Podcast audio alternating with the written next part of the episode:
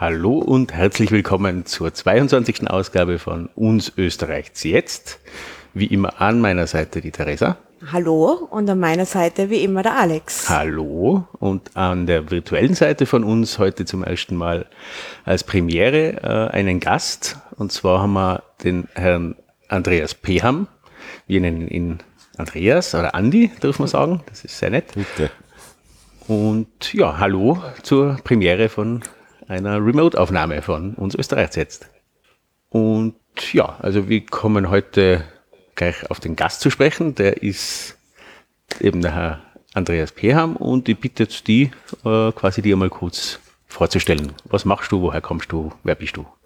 ja, ich komme ursprünglich aus Oberösterreich, bin acht Kilometer entfernt äh, von Mauthausen aufgewachsen, was mhm. vielleicht auch eine Rolle spielt, äh, dahingehend, dass das Interesse äh, für diese Themen äh, quasi ja auch äh, biografisch, geografisch äh, zugrunde gelegt ist bei mir. Mir hat das eigentlich mit 14 äh, begonnen zu interessieren. Der Ort, die Verbrechen und vor allen Dingen, was uns als 14-Jährige so wütend gemacht hat, war das Tabu, das Schweigen, das drüber gelegen ist. Und das war für meine Politisierung, ja, würde ich sagen, ausschlaggebend. Diese Auflehnung äh, gegen äh, ja, einen Umgang äh, mit dem Narzissmus, mit seinen Verbrechen, mit seinen Tätern, aber auch ähm, mit den Opfern. Ähm, ja, dagegen habe ich damals begonnen, ähm, ja, zu kämpfen, mich zu engagieren. Äh, das hat sich dann äh, nach der Matura in Wien fortgesetzt an der Universität, wo wir damals noch viel mehr wie heute, nämlich noch in der Universität äh, mit Rechtsextremen in Form der Burschenschaft äh, konfrontiert waren, auch äh, gewalttätig körperlich. Es kam da immer wieder zu Zusammenstößen, Übergriffen äh, von Seiten Rechtsextremer. Ähm, ja, also ich war auf der einen Seite eben politisch oder bitte nach wie vor, aber vielleicht nicht mit dem Ausmaß, also politisch äh, involviert, engagiert und dann hat mich halt schon während dem Studium interessiert auch sozusagen, naja, mit wem habe ich überhaupt zu tun? Wer sind Burschenschaften? Woher kommt es? Auch historisch, ich meine, ich war immer historisch interessiert, aber es fehlte doch viel Wissen. Naja, und so bin ich ins Dörf gekommen als äh, Benutzer zuerst, also in das Dokumentationsarchiv des österreichischen Widerstandes, äh, wo es eine eigene Abteilung Rechtsextremismusforschung gibt. Und dort habe ich vieles über Burschenschaften schon gefunden, äh, habe aber auch vieles hergetragen und so ist die Beziehung quasi, äh, hat damals begonnen. Ich habe quasi ge gebracht und genommen, das wäre eh im Idealfall äh, immer so, wir verstehen uns natürlich als Service-Einrichtung, aber freuen uns auch, wenn Leute uns etwas, ähm, ja, uns auf etwas aufmerksam machen. Wie, wie ist denn das organisatorisch aufgesetzt? Ist es ein Verein oder ist es eine öffentliche? Ist äh, formal eine Stiftung. Mhm. Äh, diese Stiftung wird vom Verein Dokumentationsarchiv getragen. Ähm, auf der einen Seite, äh, das ist aber kein stiftender, also zahlender Beiträger, die tatsächlichen Stifter sind die Republik Österreich in Form des Wissenschaftsministeriums und mhm. die Stadt Wien. Äh, die beiden äh, zahlen jeweils zu 50 Prozent eben den Stiftungsbeitrag für die Stiftung Dokumentationsarchiv. Und ja, mit dem finanzieren wir unser, sozusagen unsere laufende Tätigkeit darüber hinaus äh, gibt es natürlich äh, viele Projekte, also äh, auch diesen Output, den wir haben, äh, ließe sich mit diesen Geldern alleine nicht erreichen. Also da sind wir auf viele Zusatzförderungen äh, angewiesen und vor allen Dingen äh, ja, auf Selbstausbeutung, wie so oft in diesem Bereich und auf das Engagement äh, der hier Arbeitenden. Ja, und ich habe eben, ähm, wie gesagt, als einer, der was brocht, äh, gebracht hat und, und, und das DÖF auch als Archiv genutzt hat, äh, bin ich dann ähm, ja, gleich da geblieben, einfach immer ausgegangen. Ich habe zuerst Zivildienst gemacht äh, und bin dann schon in die Rechtsextremismusabteilung quasi dann reingewachsen. Ähm, zunächst auf Werkvertrag und dann äh, seit 2004 äh, in Form einer Anstellung. Was mache ich hier? Und, da, und das ist wichtig, das ist jetzt nur ein Ausschnitt ähm, aus dem Tätigkeitsbereich des Dokumentationsarchivs, aber aufgrund der wenn man so will, äh, tagespolitischen Relevanz dieser Thematik Rechtsextremismus, Rassismus, Antisemitismus und so weiter, äh, ist natürlich wenig überraschend dieser Bereich ähm, öffentlich am meisten präsent, auch in den Medien. Und es führt dazu, äh, dass äh, viele in der Öffentlichkeit glauben, das Dokumentationsarchiv ist jetzt sozusagen ausschließlich mit diesem Thema äh, befasst, beschäftigt. Also von ungefähr, ich glaube, 19 Leuten es sind gerade mal zwei, äh, ich und der Kollege Dr. Bernhard Weidinger, äh, in der Abteilung Rechtsextremismusforschung. Das, der Rest teilt sich auf, vor allen Dingen auf historische Bereiche, ähm, die aber natürlich äh, bei Weitem, da muss man oft auch sagen, leider, aber auch verständlicherweise eben aufgrund der politischen oder tagespolitischen Relevanz, die halt öffentlich nicht so präsent sind. Was machen wir jetzt in der Rechtsextremismusabteilung? Also das kann man zusammenfassen als Monitoring, also Beobachtung äh, des Rechtsextremismus in all seinen Facetten. Äh, das kann ähm, ja eben unterschiedliche aus, das Phänomen kann unterschiedliche Ausmaße annehmen. Ganz rechts außen und da ist natürlich die Beobachtung am schwersten, weil hier haben wir es zu tun mit einem kriminellen Milieu. Ähm, diese Grenze ist eben gezogen durch das Verbotsgesetz und außerhalb äh, des noch demokratisch Zulässigen stehen eben die Neonazis, die sich natürlich nicht gern äh, in ihre Karten schauen lassen.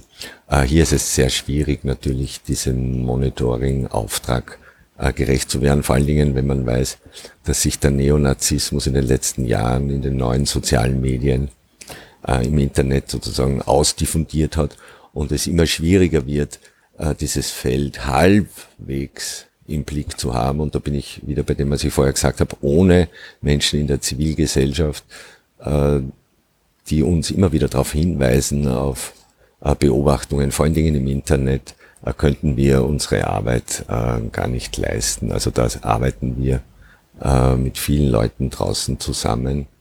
Wir haben vor allen Dingen die organisierte extreme Rechte, wie gesagt, beginnend beim Neonazismus äh, dann ist Verbotsgesetz und dann kommt äh, der Rechtsextremismus, hier auch der parteiförmige Rechtsextremismus, zu dem zählen wir auch die FPÖ, die Freiheitliche Partei. Und dann, wenn wir weiter Richtung sogenannte politische Mitte gehen will, äh, gibt es dann noch den Rechtspopulismus, der ist aber in Österreich relativ äh, unterentwickelt, eben aufgrund der Stärke des Rechtsextremismus. Ja. Ähm, wir, äh, wir konzentrieren uns auf den organisierten Rechtsextremismus, FPÖ und ihr Vor- und Umfeld, beziehungsweise auch auf den organisierten Neonazismus, wobei hier, wie gesagt, streng genommen von Organisation nicht mehr gesprochen werden kann.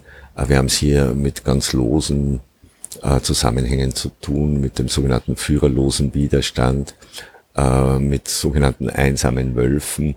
Äh, und die sind nicht nur einsam, weil sie äh, im klinischen Sinne äh, ja, äh, sozusagen die, äh, die Gesellschaft äh, scheuen, also sehr kontaktscheu sind, soziophob, ähm, sondern äh, das ist auch eine Strategie, äh, diese, dieses, diese Zellenbildung mhm. bis äh, sozusagen zum Einzelnen runter äh, erschwert natürlich die behördliche Verfolgung ungemein. Ja, das ist Klingt, klingt äh, ja, wir versuchen, bitte? Klingt ein wenig wie die Organisationsform auch von, von Al-Qaida und so, und so weiter, oder? Also genau. Auch so Zellenbildung, schwer genau, nachvollziehbar. Genau.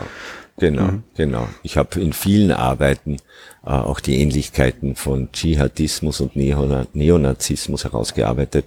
Und diese Ähnlichkeit gibt es natürlich auch in organisatorischer, institutioneller Hinsicht, aber auch in ideologischer Hinsicht. Die Versprechen, äh, die äh, diese beiden ähm, Ideologien oder Gruppenformen, wie man es nennt, machen, sind sehr ähnlich. Mhm. Äh, und es gibt aber auch auf der subjektiven Seite, auf der Nachfrageseite, äh, wirklich äh, ja, Ähnlichkeit bis hin zur Identität. Also es ist ein ähnlicher Typ, mhm. vor allen Dingen von Männern äh, in ähnlichen Lebenslagen, mit ähnlichen Biografien, die dann vor jeweils unterschiedlichen Hintergrund heute halt entweder auf neonazistische Angebote oder auf dschihadistische Angebote äh, reinfallen. Äh, dazu sage ich gleich noch was, äh, kurz noch um das Monitoring abzuschließen. Mhm. mhm. Also wir lesen quasi mit, also bei den Neonazis im Internet, äh, die, die sich in der Legalität be äh, bewegen, haben durchaus auch noch äh, sozusagen äh, gedruckte Publikationen, Zeitschriften, die regelmäßig erscheinen, äh, die wir abonniert haben oder wo wir Leute haben, die es für uns abonnieren, weil auch rechtsextreme Gruppen äh, nicht so gern das an Stuff schicken, äh, auch wenn wir dafür bezahlen. Ähm, also diesen Gefallen machen uns nur dann die wenigsten. Äh, wo wir glauben, es liegt ein Verstoß gegen österreichisches Recht vor, bringen wir das zur Anzeige, müssen wir auch. Äh, hier vor allen Dingen Verbotsgesetz, aber auch andere Gesetze wie der Verhetzungsparagraph 283 Strafgesetzbuch äh, sind hier von Interesse und von Relevanz. Äh, wir werten diese Zeitschriften, Internet-Einträge, Postings, äh, alles Mögliche, also der Form sind da keine Grenzen gesetzt. Wir werten das aus. Wie gesagt, bei möglicher Strafbarkeit machen wir Anzeige. Äh, aber auch darunter versuchen wir, äh, es zu problematisieren, ja, weil nicht alles, was äh, nicht verboten ist, ist sozusagen schon automatisch quasi gleichberechtigt mhm. im demokratischen Diskurs. Also hier versuchen wir äh, ja auch klar im klassischen Sinne Aufklärungsarbeit zu leisten über die extreme Rechte seit 1998. Soweit kann man da zurückgehen im, in unserem virtuellen Archiv das ist quasi die Fortschreibung des Handbuchs des österreichischen Rechtsextremismus, das, glaube ich, 1996 das letzte Mal erschienen ist. Und dann haben wir sozusagen die Aktualisierungen äh, immer im Netz, das heißt Neues von ganz rechts, äh, wo wir ja immer wieder äh, in unregelmäßigen Abständen hier berichten über den österreichischen Rechtsextremismus, wie gesagt, in äh, all seinen Facetten. Ähm, ja, das ist ein Teil, die Monitoringarbeit. Der andere Teil, der mir natürlich viel mehr Spaß macht, äh, ist die Präventionsarbeit, die Bildungsarbeit. Ich gehe seit den, ja, seit 1993 eigentlich, äh, aber regelmäßig seit Mitte der 90er Jahre in österreichische Schulen. Äh, zunächst, äh, später dann weg von den Schulen weil es hier im Bildungsministerium kein Interesse gibt an solcher Präventionsarbeit, diese Stunden nicht bezahlt werden. Jetzt bin ich mehr in die außerschulische Jugendarbeit gegangen über das Sozialministerium äh, in die überbetriebliche äh, Lehrlingsausbildung und so weiter. Also zu Gruppen von jungen äh, Männern und Frauen, die politische Bildung eh auch brauchen, weil sie es in, in ihrem und auch die Zielgruppe nicht darstellen. Von, von, genau, von das auch, genau. Ähm, ja, also Bildungspräventionsarbeit ist sozusagen mein zweites Standbein und quasi switchen zwischen beiden Themen immer wieder. Also einmal das Monitoring, Beobachtung, Analyse, das andere Mal äh, die Prävention, die für mich auch eine politische Praxis ist. Mhm. Zu beiden publiziere ich auch. Ich bin auch in einer äh, Forschungsgruppe Ideologien und Politiken der Ungleichheit, abgekürzt FIPO, Mhm. Und da haben wir schon, das sind so junge, also ich bin mehr so jung, die anderen, äh, junge Wissenschaftler und Wissenschaftlerinnen, äh, vor allen Dingen in der Politikwissenschaft, aber nicht nur, äh, die äh, so, ja eben dieser Wille eint gegen Rechtsextremismus, äh, durchaus auch wissenschaftlich, äh, publizistisch äh, ja, vorzugehen, gemeinsam. Das ist ein, ein weites, breites Feld voller ja, eigentlich Depression, wenn man es also so sieht. Ne? Aber ich stelle also stell mir sehr, sehr anstrengend psychisch vor. Voll. Aber darum habe ich gemeint, dass die, die Monitoringarbeit alleine, mhm. äh, das wäre nicht zum Aushalten. Ja. Also diese Abgründe, äh, dieser Zynismus, diese Menschenverachtung, das kann kein gesunder Mensch auf Dauer aushalten. Mhm. Dazu gibt's eben, aber, und das ist so eben, ja, wie Psychohygiene, ein bisschen eine Korrektur. Mhm. Äh, die Erfahrung mit den Jugendlichen, die ja ziemlich verpeilt sind manchmal mhm. Äh, und Blödsinn reden. Aber ja, da in der Interaktion passiert so viel und ich merke einfach, äh, welche positiven Effekte äh, ich hervorrufe, Definitiv, was ja. da geschieht und ja, die Erfolge einfach, das Feedback. Das sind einfach so viele schöne Erlebnisse. Und auch wenn es anstrengend ist und ich mir jedes Mal nachher äh, eine Stunde hinlegen muss, nach zwei Stunden mit den Kids, aber ist es doch äh, ja, das- schöne Arbeit. Ja, das ist quasi die, die Motivation zur, zur Arbeit an den Jugendlichen holst du irgendwie aus, aus der Frustration Ja. mit, mit der, mit der Monitoring-Arbeit. Genau. und ja, also das äh, finde ich sehr, sehr wichtig. Und ich kann mich auch so selber noch erinnern, wo ich so Hauptschule, das ist auch schon irgendwo Anfang 90er, Ende 80er gewesen. Ähm, und da waren auch eben, da war Präventionsarbeit an der Schule und das hat mich sehr, sehr geprägt. Also das, das kann ich, weiß ich heute noch sehr, sehr gut, habe ich noch vor mir. Erstens sind äh, KZ-Überlebende gekommen und wir haben das auch im Geschichtsunterricht und so weiter sehr, sehr thematisiert, sehr abhängig vom Lehrer natürlich. Äh, aber das hat uns sehr, sehr geprägt. Und dann auch schlussendlich die Reise Richtung Mauthausen äh, mit der ganzen Klasse, wo natürlich in jeder Klasse hat man auch rechtsdenkende Leute drin in dem Alter, ja logisch, wissen überhaupt noch nicht, was, was Sache ist. Aber selbst diese Leute hat das sehr, sehr ergriffen. Ja. Die ganzen Vorbereitungen und eben dann die Reise in Mauthausen und da war kein, keine Blödelei mehr, sondern waren alle ruhig, was es nie gegeben hat sonst. Und also sowas halte ich für sehr, sehr wichtig und eigentlich sollte es jeder in seinem Leben mindestens einmal machen.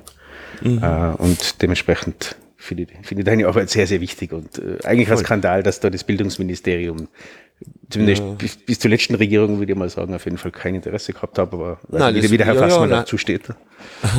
Nein, das hat schon, also wenig überraschend, 2002, wir wissen, wer damals in der Regierung war, haben sie begonnen, die Stunden, die sie bezahlen, in Schulklassen sozusagen zu limitieren. Ja?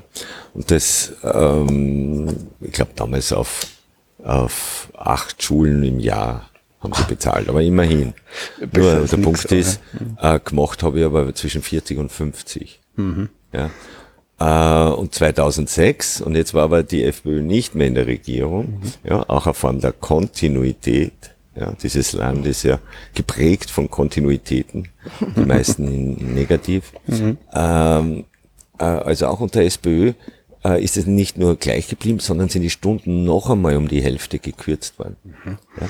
Und das hat dann das dazu aus, aus geführt, budgetären Gründen oder ist das eine Genau, das ist der Vorwand. Aber dahinter ist natürlich, und das ist eine politische Entscheidung, ja, überhaupt äh, so mit so einem Denken an, an ein Bildungssystem rangehen, genauso wie an ein Gesundheitssystem. Das hat, das ist außerhalb äh, aller budgetärer Überlegungen zu stellen. Ja, ja, so, ja. In einem, einem Land im 21. Jahrhundert.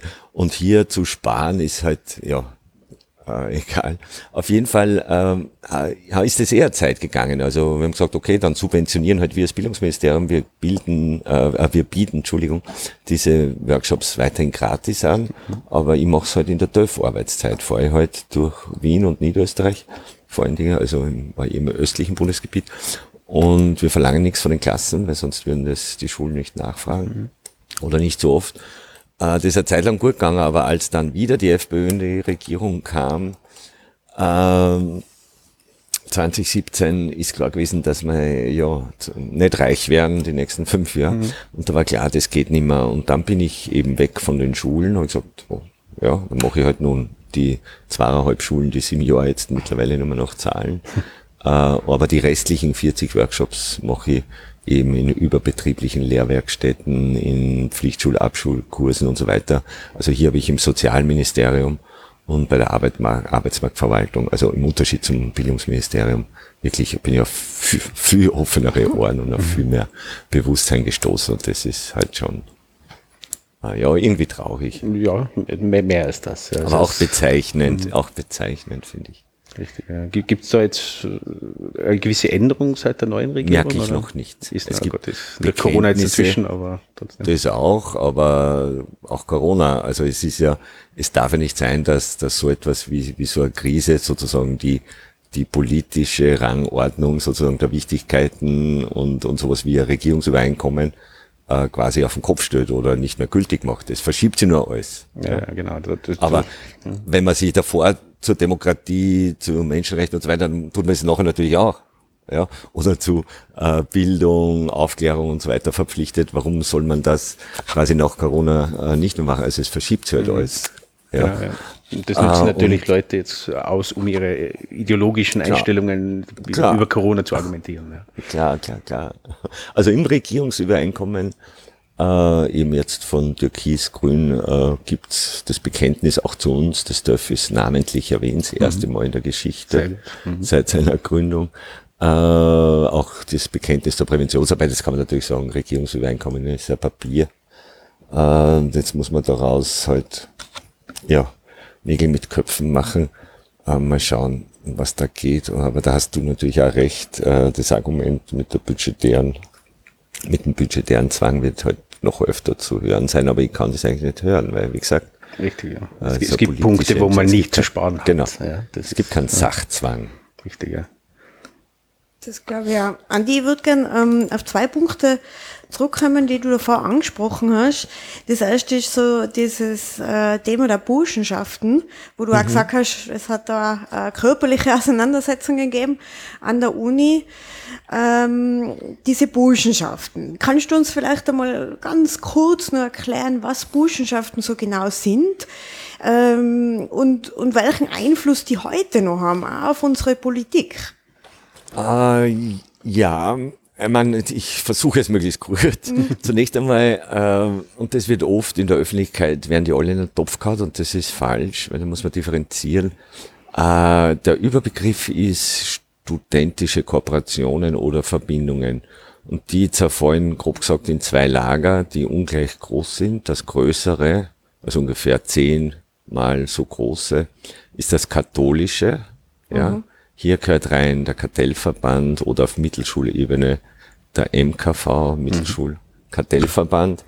Äh, die sind zwar mehrheitlich auch sehr konservativ, äh, haben sich aber nach 1945 später aber doch äh, mit der Demokratie ähm, auch inhaltlich, nicht nur formal äh, arrangiert, haben sich auch kritisch mit ihrer eigenen, äh, auch antisemitischen Vergangenheit auseinandergesetzt. Äh, es war Engelbert Dollfuß, der 1920 beim Kartellverbandstag in Deutschland verlangt hat, nach dem Vorbild der Burschenschaften, zu der ich gleich komme, einen Aria-Paragraph einzuführen äh, im Kartellverband, äh, ist aber nicht durchkommen. Ja, also hier waren die Österreicher äh, ja, tatsächlich die Avantgarde auch der, der Radikalisierung äh, des, des Antisemitismus.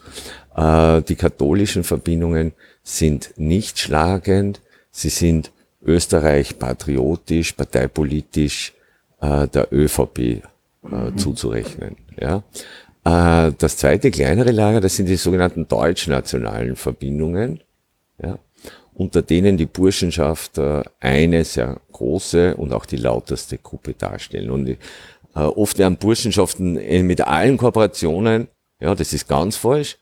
Äh, ich ich sage auch gleich noch am historischen Beispiel warum. Und äh, bisschen weniger falsch, aber auch noch falsch, wenn sie, wenn Burschenschaften mit allen deutschnationalen Verbindungen, in, also quasi stellvertretend für alle, so bezeichnet werden, äh, weil da gibt's noch Chors, äh, Sängerschaften, Turnerschaften und so weiter.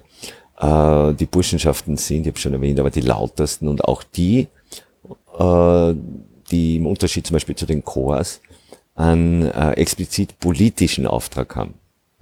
Ja? Äh, und äh, dieser politische Auftrag lässt sich, äh, man kann sagen, eigentlich seit Beginn, wobei ich bin jetzt weit zurück in die Geschichte, die war ein bisschen äh, wechselhaft, also Burschenschaften als Ganze standen nicht immer auf Seiten der Reaktion. Sie hatten schon sowas wie eine revolutionäre demokratische Vergangenheit. Äh, nach dem Scheitern der Revolution 1848 äh, wurde ähm, ja, die aber verdrängt und Schlimmeres. Also man hat sozusagen auch die Seite gewechselt und ähm, ja, das schlechte Gewissen äh, für diesen Verrat auch der eigenen Ideale, das haben dann die Juden abgekriegt. Ja, also ich gehöre zu denen, die de, den Antisemitismus bei den Burschenschaften, der viel stärker ist wie bei den Chors, die auch deutschnational sind, eben mit diesem Verrat der revolutionären Vergangenheit erklären. Ähm, die Burschenschaften, ich habe erwähnt, sind schlagend. Nach katholischer Lehre ist das Duell sittenwidrig. Ja. Äh, also die katholischen Verbindungen tragen zwar auch einen Säbel außen, äh, aber sie fechten nicht damit. Äh, die deutschnationalen Verbindungen fechten im Mensur. Und ja, da bleiben ihnen oft so Schmisse, nennen sie so Namen im Gesicht.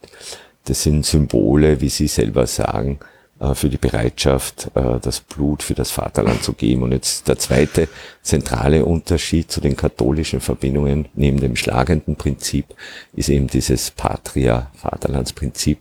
Im Fall der katholischen Verbindungen CV, MKV und anderer äh, ist das Österreich, auch im Sinne eben der österreichischen Nationalität. Im Fall der deutsch-nationalen, wie der Name sagt, ist das Deutschland.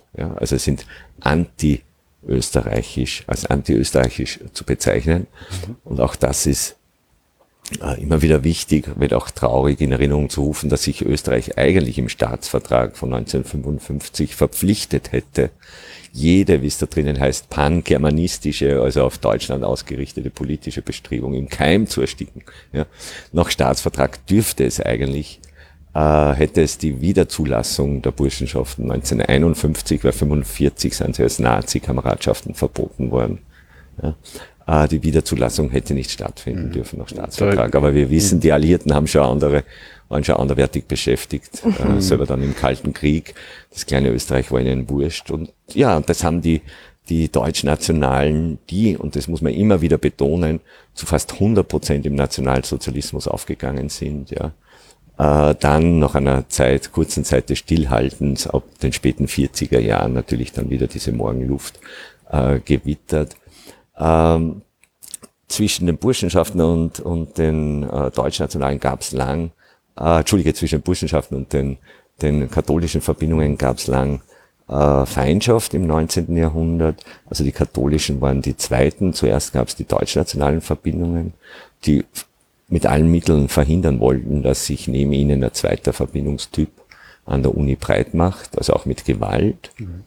Äh, man hat sich aber dann äh, im 20. Jahrhundert sozusagen äh, fusioniert zum Antisemitenbund gegen die Juden mhm. Äh, und dann auch schon Jüdinnen an der Universität. Äh, diese zwei Faschismen, der Austrofaschismus eben getragen von den katholischen Verbindungen und der deutsche Faschismus, der gerade in Österreich von der Universität ausgegangen ist, der Narzissmus. Ja. Die gingen lang bis Ende der 20er Jahre Hand in Hand. Erst dann haben sie sich sozusagen auseinanderentwickelt in zwei Konkurrenzfaschismen. Ähm, und äh, auch nach 45 äh, war sich ÖVP und FPÖ und die FPÖ sozusagen als Burschenschafterpartei, die ÖVP als äh, CVer und MKVer Partei. Äh, also da waren sich die Parteien näher äh, wie ihre kooperierten Vorfelder. Warum? Naja, weil viele CVer, MKVer im Widerstand waren, im KZ waren, ja. Und auf der anderen Seite, wer hat sie bewacht? Ja, nicht wenige darunter mitschmissen, ja. Mhm. Also äh, diese historische Konstellation äh, hat dann schon lange noch bis in die 90er Jahre, würde ich sagen, hier äh, Gerade in diesem im kooperierten Milieu hat es klare Abgrenzungen, viel Feindschaft gegeben. Es war gar nicht so leicht für Schüssel und Haider, äh, sozusagen bei beiden quasi diese Feindschaften äh, im Vorfeld eben der Regierungsbildung Ende der 90er Jahre äh, sozusagen ein bisschen abzuschleifen und das Gemeinsame wieder in den Vordergrund zu stellen. Äh, weil, wie gesagt, äh, und darum in dieser Hinsicht, auch wenn ich viele ihrer politischen Einstellungen nicht äh, teile, aber in dieser Hinsicht stellen wir immer dann schützend vor die, äh, vor die katholisch Kooperierten eben. Das sind keine Deutschnationalen. Ähm, das sind äh, eben wirklich keine, keine Rechtsextremen, gibt es vielleicht einzelne auch dort, aber jetzt als, als Organisationstypus. Aber auch die Burschenschaften sind nicht alle so weit rechts außen, wie bei euch zum Beispiel in Tirol die Brixia, ja, die ist äh, aus Innsbruck, die ist so wie die Olympia und mhm. die Teutonia in Wien. Mhm. Äh, das sind die am weitesten rechts außen angesiedelten Burschenschaften.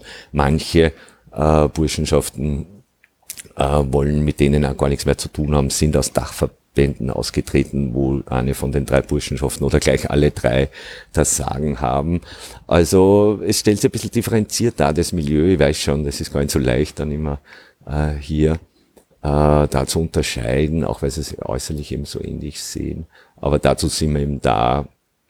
Und Äh, das ist eben eine österreichische Besonderheit auch, nämlich äh, der Neonazismus, von dem ich eben vorher gesprochen habe, auch äh, abgegrenzt eben durch das Verbotsgesetz äh, vom demokratisch noch zulässigen. Der Neonazismus wäre äh, kein Problem, mit dem wurde man fertig, alleine. Ja, verglichen mit der Slowakei, mit Tschechien, mit Ungarn, mit Serbien, mit Russland, mit Ostdeutschland, äh, mit Polen. Ja, also das ist quasi wirklich vernachlässigungswürdig. Ja. Mhm. Äh, der Neonazismus in Österreich, quantitativ. Mhm. Ja. Das Problem ist ja Qualität und die erlangt er wodurch, und das ist wirklich eine österreichische Besonderheit, äh, durch sogenannte Scharnierorganisationen, die eben das, also wie es so ein Scharnier zwei Teile verbindet, die eben den verbotenen Teil des Rechts, der extremen Rechten, den Neonazismus mit dem legalen, ja, dem Rechtsextremismus verbindet. Also Neonazismus, Rechtsextremismus sind über Scharniere verbunden, wie die Identitären, die ja allesamt aus Burschenschaften und die zwei, drei äh, Frauen sind dann bei Mädelschaften, das mhm. wäre dann das weibliche Gegenüber. Entschuldigung. Ähm, ja, und diese Scharnierorganisationen, äh, die erlauben jetzt, oder ganz kurz zur Verdeutlichung, was, was, was heißt das? Ja, wir haben unter einem Dach, ja, zum Beispiel eben bei einer Burschenschaft, äh, Universitätsprofessoren, Richter, Staatsanwälte, Nationalräte, Nationalratspräsidenten, ja, äh, Chirurgen, was sie was. Ja. Auf der anderen Seite verurteilte Neonazis. Mhm. Ja. Küssel und Co. Also an einem Dach. Ja. Mhm. Und das äh, Ausdruck, im Übrigen publizistischer Ausdruck dieser dieses Graubereichs, dieses Übergangs zwischen Rechtsextremismus und Neonazismus, zwischen Legalität und Illegalität, war die Steibe, also die Grazer Monatszeitschrift Die Aula. Ah, ja. ja mhm. Von Burschenschaften getragen, mit der die FPÖ nichts zu tun haben Na, wollte nix. über Jahre, Jahrzehnte und dann plötzlich äh, war es möglich, innerhalb von einem Tag äh, diese Aula zuzusperren, der ÖVP. Also wir haben dann im Nachhinein Recht gekriegt ähm, als die FPÖ dort den Geldhahn abgedreht hat und innerhalb von ein paar Tagen der Laden dicht war. Ähm, der Herr ja. Mölzer hat sich ein neue äh, Standbein Genau, schon davor, da ist, da ist davor schon abgesprungen bei der mhm. Aula weil es ihm auch zu weit rechts war, tatsächlich, muss Dass ich sagen. Das möglich ist. ja, ja, nein, nein, nein, nein. Ich, ich kann jetzt in Leute nicht reinschauen, inwieweit das jetzt wirklich strategisch ja. ist oder mhm. wirklich aus Überzeugung passiert. Ich kann nur das nehmen, was sie tun, ja. Mhm. Und das ist im Fall von Mölzer äh, schon eine, ja, kann man durchaus so sagen, auch wenn er es selber nicht so sehen würde, äh, war das eine Distanzierung, ja, mhm. äh, vom wie er es selbst nennt, Narrensaum des dritten Lagers. Ja, und diese Formulierung, äh, für die bin ich aber sehr dankbar, mhm. weil der Saum ist ja Teil des mhm. dritten Lagers, der Deutschnationalen. Ja. Und zu diesem dritten Lager gehört die FPÖ, ja, ist sozusagen der Platzhirsch und quasi das Vor- und Umfeld und haben eben viele solcher Scharniere, eben die Burschenschaften. Und diese Scharniere sind nicht alles Burschenschaften, Identitäre werden auch so Organisationen zum Beispiel, äh, stellen eben jetzt diese österreichische Besonderheit dar. Also die verleihen dem Neonazi-Milieu äh, an Macht und an Einfluss, also der in, in keinster Weise äh, der, der, der, der Quantität, also der Größe dieses Milieus entspricht. Mhm. Und gerade bei den Burschenschaften muss man sagen, das ist nicht nur Ergebnis der FPÖ-Regierungsbeteiligungen, ja, sondern auch die Schuld der SPÖ, mhm. ja, also der Sozialdemokratie, die nämlich äh, Ende, also ich glaube 48 äh, beginnen die Verstaatlichungen. Ja, damals schon der Proport, ja, also das ehemalig deutsche Eigentum wird äh, verstaatlicht und äh, schwarzer, roter, schwarzer, roter, schwarzer, roter. Und so werden hunderte, tausende äh, Posten im mittleren, höheren Management sozusagen frei und zu besetzen. Und jetzt steht die äh, Sozialdemokratie vor, einer, äh, vor einem Problem, nämlich äh, wo sind die Akademiker und Akademikerinnen? Mhm. Ja? Die waren mehrheitlich jüdisch und Teil äh, äh der linken Sozialdemokratie, so wie Bruno Kreisky, äh, revolutionäre Sozialisten und Sozialistinnen. Kreisky ist einer der Ausnahmen, einer der wenigen, die ja uneingeladen, aber dennoch zurückgekommen sind aus dem Exil. Mhm. Ja. Und jetzt haben wir folgende Situation, äh, nach 1945, also 46, 47, 48, äh, es gibt quasi diesen Bedarf an diesen Leuten mit dem Know-how, die sind, sofern sie nicht tot sind, ja in England, in den USA, ja auf der ganzen Welt verstreut. Ja. und warten auf ein Signal aus Österreich, ja, jetzt zurückzukommen und das neue antifaschistische, demokratische Österreich aufzubauen. Und es kommt nicht. Die Mehrheit Sozialdemokratie, äh, der Scherfs und Renners und wie sie alle heißen, ja, ähm, die alle im sogenannten inneren Exil waren, ja, äh, die waren 45 natürlich die ersten, die sie die Partei unter den Nagel gerissen haben, ja, äh, und natürlich auch geschaut haben, äh, dass das so bleibt. Und die haben nicht nur die eigenen Genossen und Genossinnen nicht eingeladen, sondern, und da gibt es einen Brief an sämtliche Vertreter des Exils in England, wo der damalige Innenminister Oskar Helmer schreibt, na, kommt so nicht zurück. Der Antisemitismus ist noch so stark in Österreich.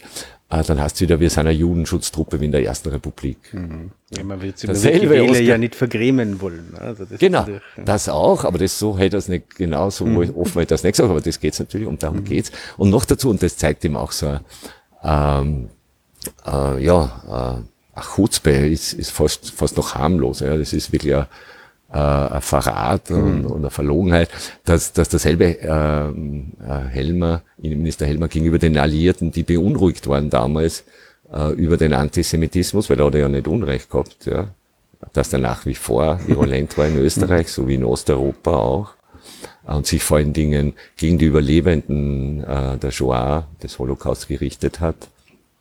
Und äh, gegenüber denen sagt er, na, es gibt keinen Antisemitismus in Österreich, das ist nur alliierte Propaganda. Der Österreicher ist per se nicht antisemitisch. Das war, ja. Hm, die also, Aussagen kommen bekannt vor. Die, kann, die kann man genau, alle paar, paar Jahrzehnte kann man die wieder Genau, tun. genau, genau. Und gerade die, die Sozialdemokratie, das geht ja bis rauf zum Gusenbauer, mhm. Haider Spargelessen, bis zum mhm. Unterlaufen gültiger Parteitagsbeschlüsse äh, eben von Gusenbauer, es war eben der erste, und dann ist ihm Kärnten gefolgt mit der Regierung, mit der FPÖ 2004. Mhm. Äh, und die SPÖ hat sich ja bis heute nicht davon erholt in Wahrheit. Also ich glaube, dass die SPÖ so am Boden liegt, ist auch das Ergebnis äh, ja, des permanenten Verrats ihrer eigenen Prinzipien, mhm. auch und gerade im Bereich des Antifaschismus. Und wie gesagt, dass Burschenschaften so äh, einflussreich, so mächtig sind, Kollege Schasach spricht von einer stillen Machtergreifung, ja. Äh, so weit würde ich vielleicht noch nicht gehen, vor allen Dingen äh, ist das nicht so ein neues Phänomen. Äh, wie gesagt, wir haben in der ÖRG bis in die 80er Jahre auf SPÖ-Tickets Burschenschafter.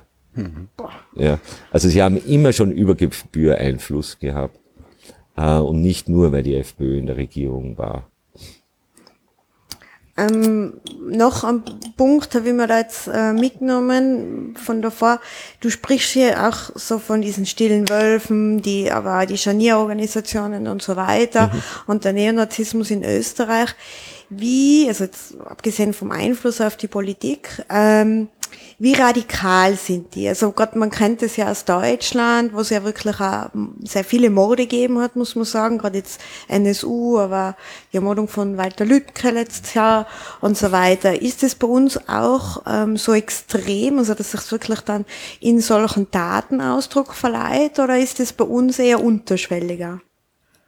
Ähm, naja, äh, man muss schon sehen, dass es, damit es überhaupt zu solchen Taten kommt, braucht äh, eine bestimmte Größe des Milieus, ja. Mhm. Ein klein, aus einer kleinen Neonazi-Szene, äh, wobei ist die Frage, ob man heute im Zeitalter des Internets überhaupt von einer Szene, von nationalen Szenen oder regionalen Szenen noch sprechen kann. Ich gerade diese Bewegung der Counter-Dschihadisten, äh, die operiert, operiert ja wirklich global. Mhm. Ja, das ist ja wirklich ein globales ähm, Phänomen.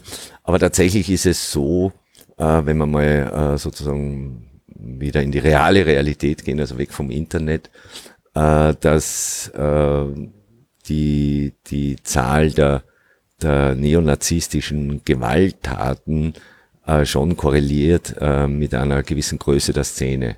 Ja? Oder anders formuliert, äh, zehn Neonazis in einem Bundesland ja, mhm. äh, werden, also da wird weniger passieren, wie wenn es in demselben Bundesland 10.000 Neonazis gibt. Ja, weil äh, diese Taten entstehen ja aus einem Gefühl heraus der Stärke auch. Mhm. Ja, tatsächlich aber aus einer Defensive raus. Mhm. Ja, also äh, je größer die gesamtgesellschaftliche Ablehnung des Neonazismus ist, desto mehr stehen sie mit der Rücken zum Wand, ja, so wie in Schweden, mhm. ja.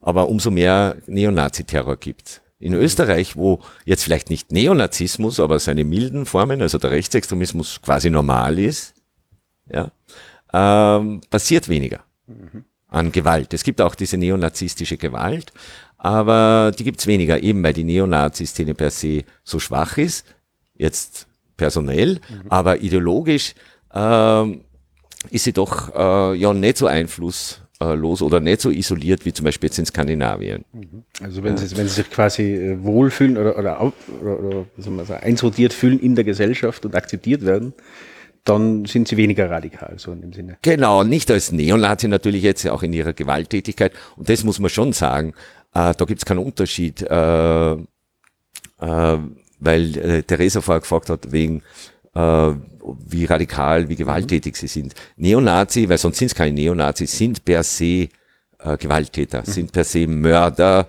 mhm. und wenige Mörderinnen. Also das muss man gerade sagen, in Österreich, in Deutschland, äh, wo die Szene größer ist, äh, stellt sich das nicht so drastisch dar. Aber in Österreich äh, muss man das ganz klar sagen, äh, sitzt keine Frau wegen einer neonazistischen Gewalttat äh, im Gefängnis. Mhm. Ja, also es ist ein sehr äh, männliches Phänomen. Äh, Kollege Anton Bellinker hat in einem Text fürs Dörfer mal die Überschrift gewählt, sehr treffend.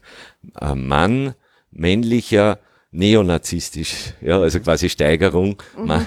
also vom Mann zum Neonazi. Mhm. Das hat schon, was die Kategorie Geschlecht ist, ist äh, auf jeder Ebene also sowohl bei der Ideologie, bei den Versprechen, als auch bei der Nachfrage wirklich zentral. Vielleicht kommen wir mal eh noch kurz drauf zu sprechen. Ich habe bei den Burschenschaften auch vergessen, aber natürlich, weil es so äh, ja, banal ist eigentlich, äh, aber vergessen dazu zu sagen, dass es Männerbünde sind. Mhm. Ja, also die äh, ja, Frauen nicht nur ausschließen, sondern auch eine ganz spezifische Männlichkeit, ja, so eine soldatisch-heroische Männlichkeit äh, kultivieren ja, und zurück zum Neonazi. Also der Neonazi ist per se äh, ein Mörder.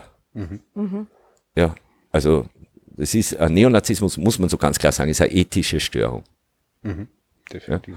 Ja. Äh, äh, die sich eben ideologisiert, ja. Quasi die, die, das, das Mordgelüste äh, sucht sich sozusagen äh, seine, seine Opfer und da äh, kommt natürlich die Gesellschaft äh, ins, äh, ins Spiel. Ich habe, ich bringe nur ein Beispiel, äh, gemeinsam äh, mit einem ganz lieben und leider viel zu früh verstorbenen Kollegen Wolfgang Burceller, Anfang, der, also es war glaube ich 93, 94 in Oberösterreich, äh, Interviews machen dürfen mit einem gewissen Alexander, der war einer von einer, also der Anführer einer Neonazi-Gruppe, die, ich glaube, 92, 93 äh, mit einem Molotow-Cocktail einen Anschlag auf eine geflüchteten Unterkunft in Traunkirchen mhm äh, begangen hat. Äh, es ist zum Glück, äh, konnten die Bewohnerinnen den, den Brand löschen. Und, und, im Gefängnis dann, also er ist dann ausgestiegen, er ist zu vier Jahren, glaube ich, verurteilt worden und hat dann im Gefängnis aber begonnen nachzudenken, mhm. was er da getan hat und wie es dazu gekommen ist, auch mit unserer Hilfe. Und wir haben Interviews gemacht.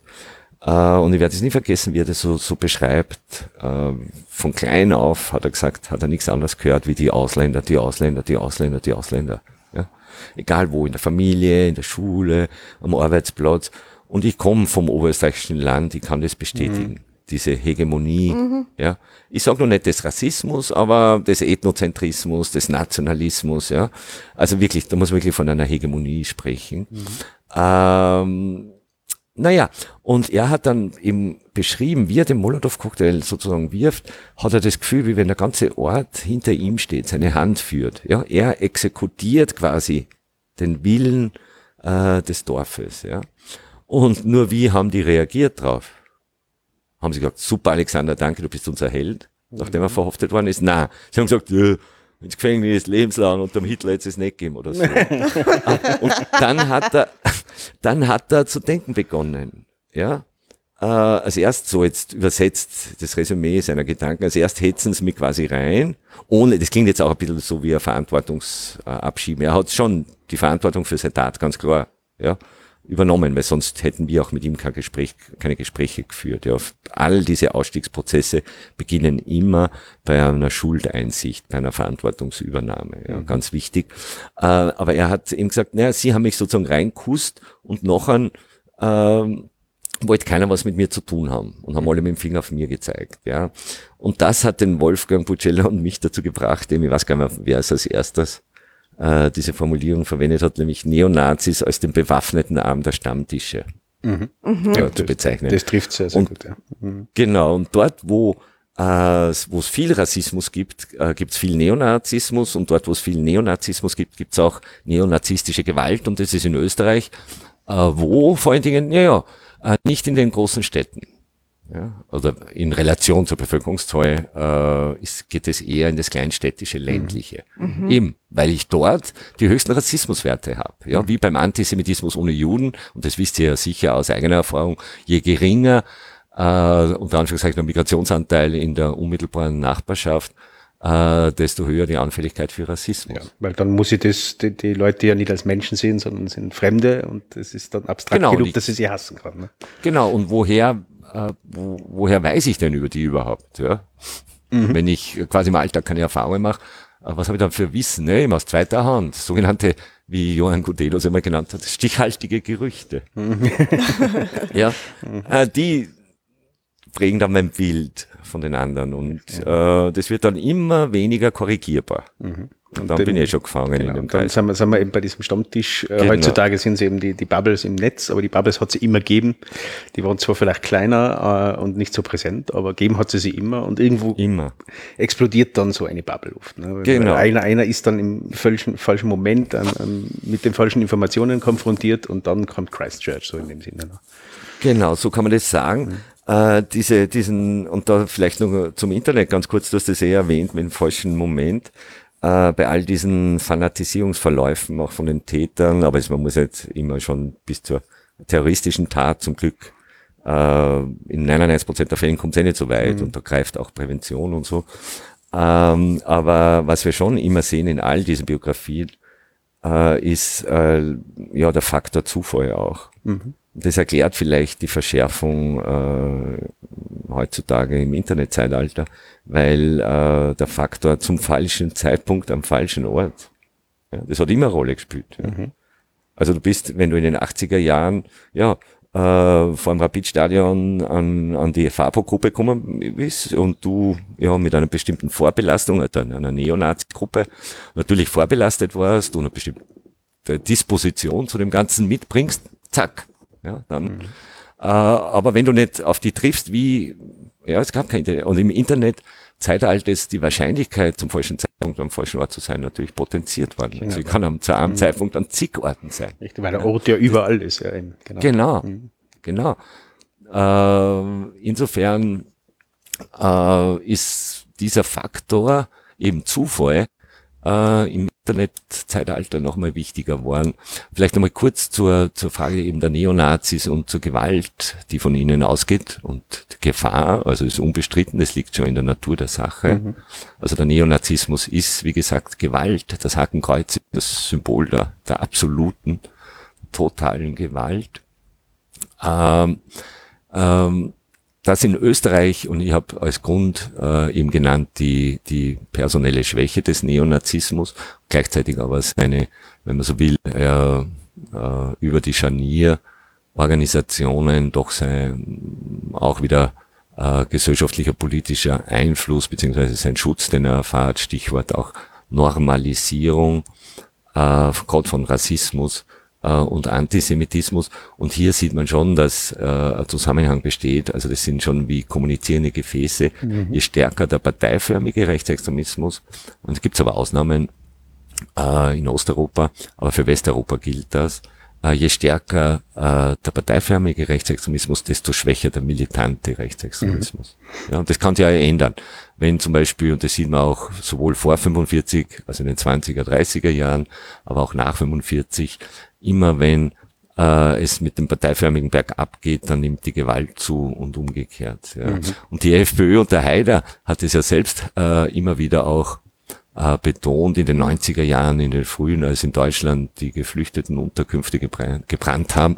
Und da hat Heiler gesagt, na schaut, in Österreich passiert das nicht, was nicht gestimmt hat. Es haben auch in Österreich welche gebrannt, äh, zuletzt 2008, Klagenfurt und Wels, zwei Tote, ja, wird auch oft vergessen. Ähm, Aber in, also im Vergleich zu anderen europäischen Ländern stimmt es. Nur, was hat der Heider, wie hat der Heider das argumentiert, wörtlich, ja, äh, in Österreich werden keine, ich zitiere jetzt, gell, mhm. äh, keine Neger geklatscht und Asylantenheime abgefackelt, weil sich die FPÖ des Problems im politischen und rechtsstaatlichen Rahmen sozusagen annimmt. Mhm. Und das ist eine ganz interessante äh, Formulierung. Ich muss mir irgendwie dankbar sein, und er hat nicht ganz unrecht. Weil was er da, was sagt er damit? Naja, dass das ähm, Motiv äh, hinterm, unter Anführungszeichen, äh, Negerklatschen, Asylantenheim abfackeln und FPÖ wählen, dass da ein Zusammenhang besteht. Mhm. Sonst macht er der Satz keinen Sinn. Mhm. Ja? Äh, und da hat er nicht ganz unrecht, nur äh, der Preis dafür ist ja sehr hoher. Und äh, ich war darum auch nie bereit, äh, der FPÖ dankbar zu sein dafür. Vor allen Dingen, weil es bei Haider immer wieder also mit einem drohenden Unterton, und davon hat ja die Heide Schmidt auch berichtet, mhm. bei, rund um ihren Ausstieg, um ihre Abspaltung, da, rund um das Ausländervolksbegehren, weil er äh, sozusagen mit diesem Potenzial immer gedroht hat. Ja, ja Leute, wenn ihr uns nicht in Ruhe lasst, dann öffnen wir die Büchse der Pandora, so sinngemäß. Ja. Äh, und so hat er gesagt, na schaut her, wir sind ja wichtig für die Demokratie, weil wir halten das sozusagen unterm Zaun. Seid uns doch dankbar. Mhm. Ja. Eben, äh, wie gesagt, er hat nicht ganz unrecht, aber dankbar bin ich ihm nicht äh, oder war ich ihm nie, dem Haider, dafür, auch dafür, äh, weil der Preis dafür eben ja äh, eine Normalisierung von Rassismus, Antisemitismus mhm. und anderen Formen. Eben. Was wir jetzt im, im fast äh, Eiltempo sehen in Deutschland halt mit der AfD, wo, wo die, die groß geschrieben worden sind ja. äh, dann quasi die Normalisierung eingetreten ist und dann die Bevölkerung zwar dagegen gegangen ist, aber dadurch ja. die Gewalt ausgelöst hat irgendwo. Also das ist genau dieses. Wobei in Deutschland würde ich, ich würde ich voll, ich würde noch nicht so von einer Normalisierung sprechen. Nein, also Gott, sei Dank noch, nein, nein, Gott sei Dank nicht. Aber äh, voll. Es, nein, man sieht ja jetzt quasi die Umfragen sinken, sobald sie nicht mehr thematisiert werden. Ist es, ja. ist es auch nicht mehr so, so da, aber die Medien haben sie groß gemacht irgendwo und ja. zumindest im, im politischen Diskurs und auch Wörter, die verwendet werden und, und Sätze, die, die gesprochen werden, mhm zeigen da doch eben in, in die richtigen Normalisierung des, des Ganzen. Kann man auch wieder umdrehen, ja. Gott sei Dank. Äh, und das war auch immer meine, meine Interpretation, ein bisschen in Richtung, solange die FPÖ irgendwie und auch der Herr Kurz, das weiß er natürlich sehr gut, auch, äh, an der Macht ist, wird bei uns wahrscheinlich wenig brennen. Äh, bin ich jetzt gespannt eben mit den Grünen in der Regierung, mhm. wobei die ÖVP puffert noch. Ja, aber wenn das ein bisschen mehr in die linkere Richtung gehen würde oder weniger Asylantenhass und so weiter geschürt wird mhm. von der ÖVP-Seiten, dass ja. dann bei uns durchaus auch Brennen anfängt. Das ist meine, meine Interpretation. Ich weiß nicht, wie genau, das Potenzial das? ist da. Das ist auf mhm. jeden Fall. Ja, und was man natürlich auch nie vergessen kann oder darf, und äh, das sind, ich habe ja eingangs erwähnt, diese einsamen Wölfe, mhm. ja, die gibt's natürlich auch in Österreich. Wie viele sind das ungefähr, Andi? Das kann, kann man, das, sagen. kann man nicht Nein, sagen. das kann man nicht sagen. Das, das ist ganz, ganz schwer. Aber äh, also ich nenne jetzt natürlich keine Namen, aber mir würden auf Anhieb ja, fünf, sechs, sieben Leute in Österreich einfallen, von denen ich hoffe, ich weiß es nicht, aber ich hoffe es, dass äh, die Staat, verschiedene staatsschützerische Institutionen auf die auch kommen. Also weil da, da weiß ich einfach von ihrem Verlauf, von dem, was sie schreiben, äh, wie sie sich äußern, wie sie sich zeigen. Ähm, und wenn ich das vergleiche, und ich bin wirklich seit Breivik, habe ich mich äh, Breivik, Anders mhm. Breivik, mhm. äh, Anschlag in Os Oslo und Utøya okay, mhm. äh, 2011, äh, habe ich mich viel mit, äh, mit den Biografien äh, dieser, dieser Täter eben beschäftigt. Und da sehe ich eben so viele Parallelen, äh, dass ich Angst habe. Ja. ja. Mhm. Aber da kann man nur hoffen. Ja, kannst du das vielleicht ganz kurz skizzieren? Was sind so diese Parallelen in den Biografien? Äh, ja, gerne. Also ganz cool, also möglichst kurz. Eines äh, ist ganz wichtig, äh, frühkindliche äh, traumatisierende Erfahrung, äh, meistens äh, gewaltvoller Art. Mhm. Also 100 Prozent, mhm. wirklich. Und ich bitte, ich spreche jetzt nicht von denen, die wir kennen. Ja, ich spreche nicht von die Anführer mhm. von die Kader. Ähm, die kommen, da ist das Problem auch familiär zugrunde gelegt, aber äh, in einer anderen Art und Weise, nämlich ideologisch. Mhm. Ja. ja. Die exekutieren und übertreiben natürlich oft, wie das äh, Jugendliche oft machen, aber eigentlich im weitesten Sinn äh, des Gedankengut des Elternhauses oder oft auch der Großeltern oder der Großväter. Mhm. Ja. Mhm. Äh, da haben wir es zu tun mit sehr äh, sozial gefestigten familiären Hintergründen, mindestens ein Elternteil, Universitätsabschluss und hier kommen wieder die Burschenschaften dazu. Äh, mir ist kein Kader weder des Rechtsextremismus noch des Neonazismus von Relevanz, es gibt natürlich welche, aber jetzt wirklich von Relevanz, mhm. ist mir keiner bekannt, der nicht irgendwann einmal äh, bei einer deutschnationalen Verbindung war oder immer noch ist. Ja, also die sind noch einmal hier äh, für als Kaderreservoir sowohl für den Rechtsextremismus als auch für den Neonazismus, außer jetzt wirklich seiner subkulturellen Formen, wie man es früher eben als Skinheads bezeichnet hat. Mhm. Äh, die nehme ich da mal aus aber äh, die haben dort das Sagen. Ähm, wenn ich aber jetzt sozusagen mir die unter Anführungszeichen Mitläufer anschaue und äh, deren Biografien beziehungsweise die Täter, die ja auch allesamt, also seit Breivik, waren ja das keine Führungskader rechtsextremer oder neonazistischer Gruppen. Äh, sie waren zwar manche Mitglieder, äh, manche dabei, äh, vor allen Dingen dann über E-Mail in Kontakt oder zuzurechnen äh, sich ja selbst zuzählen zu Strömungen eben äh, wie im Fall von Christchurch äh, der Identitären. Also diese organisierte Rechte spielt schon immer wieder eine Rolle, aber, aber sie waren dort nie, also keiner war wirklich eine große Nummer. Die haben sozusagen wirklich andere Hintergründe. Sie kommen auch nicht über die Ideologie, über die Geschichte, über Geschichtswissen, natürlich ein falsches, aber immerhin, ja, äh, äh, zur Bewegung äh, sondern über den Bauch. Mhm. Also ja, da ist quasi schon, schon vorher psychische Störung an sich genau, irgendwo genau. da und die suchen sich dann genau. die Gründe, wie sie sie ausleben. Genau, Aha. genau. Äh, vor dem Hintergrund dieser massiven frühkindlichen Gewalterfahrung entsteht äh, Gewaltfaszination und mhm. das erklärt vielleicht auch den Männerüberhang. Mhm. Äh, die äh, Frauen oder junge Frauen in der Adoleszenz neigen mehrheitlich immer noch dazu, ja, und das ist natürlich jetzt idealtypisch, äh, und darum eben mehrheitlich, äh, solche Gewalterfahrungen in der Adoleszenz ähm, ja, zu reinszenieren, äh, in der Position der Passivität des Opfers zu bleiben. Äh, analog dazu die Jungs äh, wechseln die Position äh, von der Passivität des Opfers zur Aktivität des Täters. Mhm. Ja. Also vor dem Hintergrund sozusagen der eigenen Gewalterfahrung des Opferseins äh, dann die Gewalttäterschaft. Ja. Mhm. Äh, und genau dabei äh, helfen ihnen unter Anführungszeichen sozusagen neonazistische, aber auch dschihadistische, das ist wirklich austauschbar, mhm. äh, Diskurse und Milieus, äh, die diese Jungs vor allen Dingen, die Mädels werden auch versucht zu rekrutieren, aber ganz anders eben, ähm, äh, mit Gewaltfaszination. Komm zu uns, du darfst töten, töte, du bist legitimiert zu mhm. töten. Oder wie die Neonazis singen, mit der Lizenz zum Töten ziehen wir durch das Land, dann wird alles Kranke erschlagen und niedergebrannt. Ja.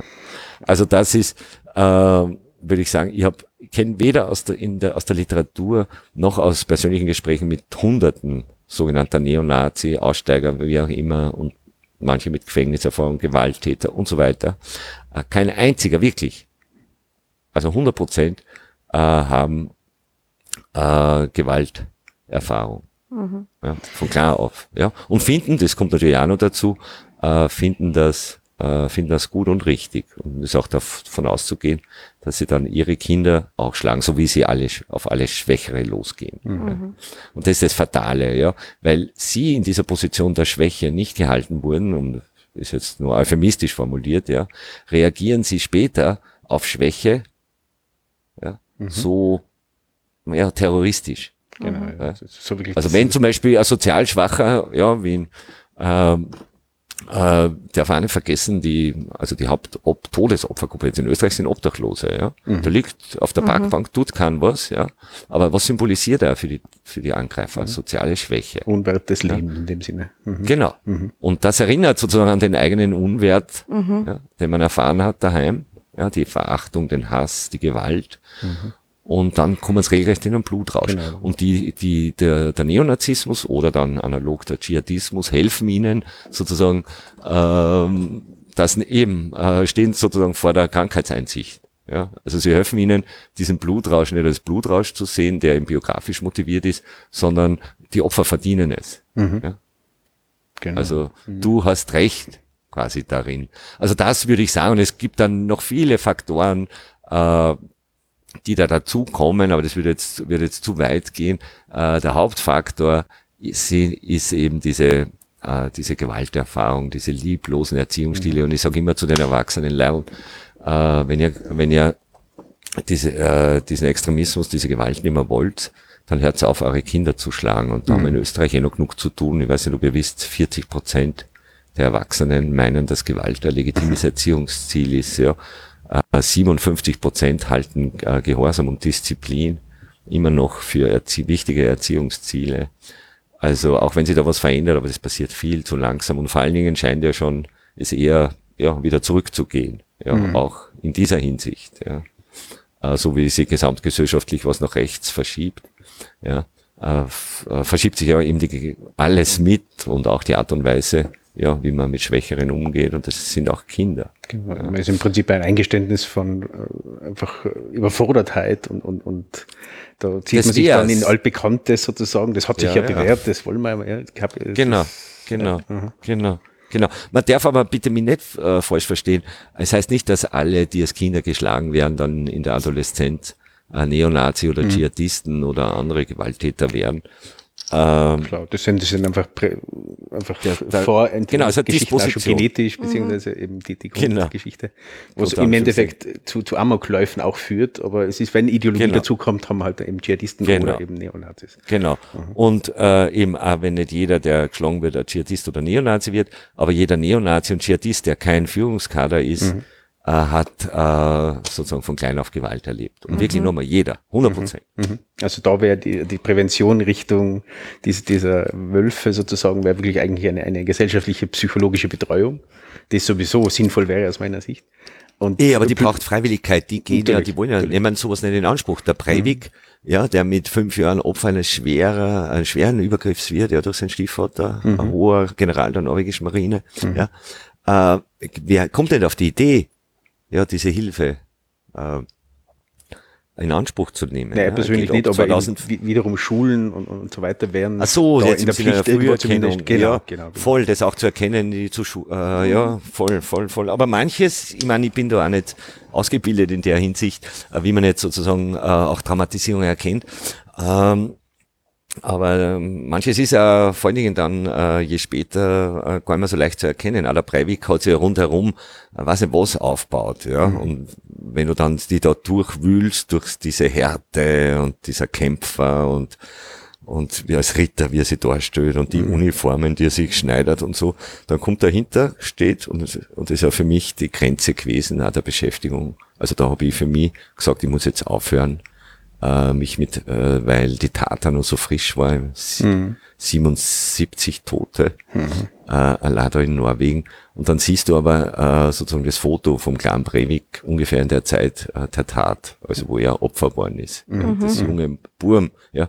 Und dann, ich weiß schon von der Tat, ja, und ich will ja die Tat nicht entschuldigen, aber ich sehe dann auch im Breivik ein Opfer. Mhm, natürlich. Ja. Am, am, Ende des Tages hat jeder so sein Backel mitgenommen, wie gern sagt. Genau. Und, und das Entscheidende ist aber, ja, und ich würde es auch nicht sagen, das kann jeder gleich, aber wie gehst du eben mit diesen Erfahrungen um? Mhm. Und da braucht es natürlich ein Angebot, wie im Übrigen Ausstiegsprozesse, die es in Österreich ja nicht gibt, organisiert. Es gibt mhm. keine Ausstiegsarbeit, auch wie in der Bildungsarbeit sagt hier, der Staat und die Kommunen braucht man nicht, braucht man mhm. nicht. Ähm, aber gerade so Ausstiegsprozesse können nur funktionieren, wenn sie auch so therapeutisch begleitet werden. Ja, auf jeden Fall. Weil du kannst also jemanden, wir haben in, in Salzburg ein Projekt gehabt, zwar ein Neonazi begleitet, der eine war eher Kader, bei dem ist es gelungen, der Ausstieg. Ja, der hat sozusagen im Kopf erkannt, das ist, war falsch. Ja. Mhm. Beim anderen war es biografisch zugrunde gelegt, äh, und da war es unmöglich, weil eben ja, die Traumatisierung so stark war und solange das nicht angegangen wird, ähm, kannst du, kann, ist ganz schwer, da Ausstiegsprozess in Gang zu setzen. Mhm. Und, eben der zweite, der zweite Weg der Prävention diesbezüglich wäre diese, diese Scharniergeschichte so gut wie möglich zu, ja, zu zerstören irgendwie. Natürlich, das müsste das politisch gewollt sein und eben, das ist es. Das ne? ist eben das Problem in mhm. Österreich. Das ist äh, lange gewachsen, über Jahrzehnte, mhm. ja. Und es hat eben schon in den späten 40er Jahren begonnen, als der, der Entnazifizierungseifer nachlässt, der Kalte Krieg sozusagen Platz greift und die Anti-Hitler-Koalition auch in Österreich zerbricht. die Großparteien ihren Wettlauf beginnen um die sogenannten ehemaligen ja, Nationalsozialisten. Und ähm, das hat man ja für sich nut nutzen können, können. Das dritte Lager äh, stellt sich dann hin und sagt, ja, wie wenn nichts passiert wäre, so hups, ja, jetzt sind wir wieder da. Mhm. Ja, quasi. Mhm. Nach 55 kaum ist der letzte alliierte Soldat draußen, äh, gründet sich, oder beginnt sich die FPÖ zu gründen. Sie hat einen längeren Vorlaufprozess, ja. Aber die FPÖ kann es erst ab Ende 55, Anfang 56 geben. Mhm. FPÖ wäre ohne, ah, Entschuldigung, FPÖ wäre mit alliierter Kontrolle mhm. äh, tatsächlich nicht möglich gewesen. Also wer war der erste FPÖ-Obmann? Äh, gewisser Anton Reintaler, der, der war im März 1938 im Hochverräterkabinett und ich verwende jetzt ganz bewusst diesen Ausdruck, der ist ja nämlich auch juristisch relevant mhm. in fast allen Ländern der Welt. Ja, Im Hochverräterkabinett Seyß-Inquart. Mhm. Landwirtschaftsminister, ja, März 38, ja, organisiert den sogenannten inneren Anschluss, ne, wird 45 im Schnellverfahren entnazifiziert, das heißt in Österreich Befreiung vom Schuldvorwurf, Entnazifizierung. so kann man Hat der Josef Haslinger, das ist nicht von mir leider.